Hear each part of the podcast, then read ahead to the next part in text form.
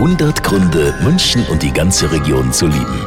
Zigtausende fiebern jetzt schon auf Sonntag und Montag hin.